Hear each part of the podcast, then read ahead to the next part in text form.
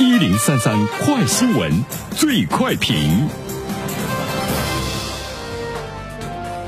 焦点事件快速点评。近日，多地再次出台新一轮的促消费的政策，通过补贴、奖励、消费券等手段，真金白银引导消费。同时呢，也开展了各种线上的促进消费活动。那针对这样的一条新闻，来有请我们的评论员袁生。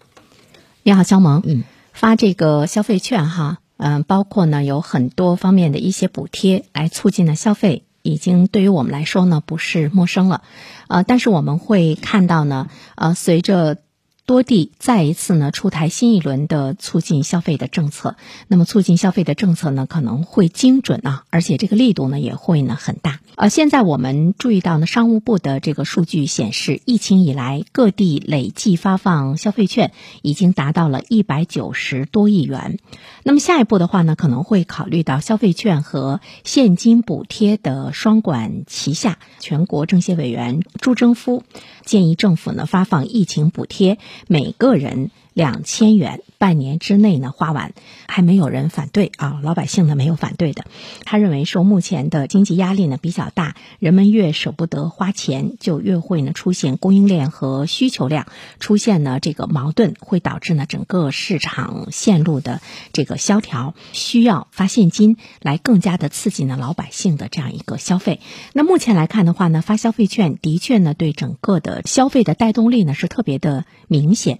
比如说从从我们看到的四月份的数据来说，全国社会消费品的零售总额降幅比上个月收窄了八点三个百分点，比前两个月收窄了十三个百分点。前四个月社会消费品零售总额降幅比第一季度收窄了二点八个百分点。就是说，我们尽管同比呢是下降的，但是呢，我们就会看到这个下降的。幅度越来越小。那么，在这个过程中，其实我们可以看到呢，目前从中央到地方接连出台的多项促进消费的政策，它也是有力的提振了我国消费市场的加速的这个复苏哈。那么，这个杠杆的作用还是呢这个比较大。消费券呢，它对整个消费额的这个带动的数目来说，应该呢是三点五倍。第二方面的话呢，其实我们要关注到的就是，呃，目前对于我们的市场来说，有很多的商家一直呢是是在关注到的一个报复性的消费。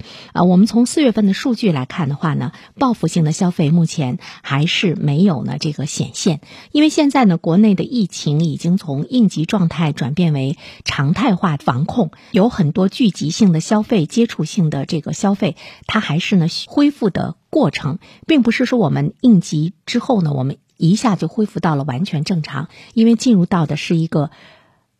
常态化的防控，报复性的这个消费，短时间中还不会呢完全的显现出来。另外一方面的话呢，其实我们还要关注到的就是怎么样来增强投资者包括消费者的持续的这个信心。今年我们会注意到呢，我们的经济背景的韧性是比零三年要弱的，而且今年失业率的这个冲击，还有呢对老百姓可支配收入的影响，比零三年是更为严峻。最后一点，我们关注到的是政府政策对消费供给端的这个补贴会有呢更大的力度哈，使得我们的消费。从深坑中爬出来。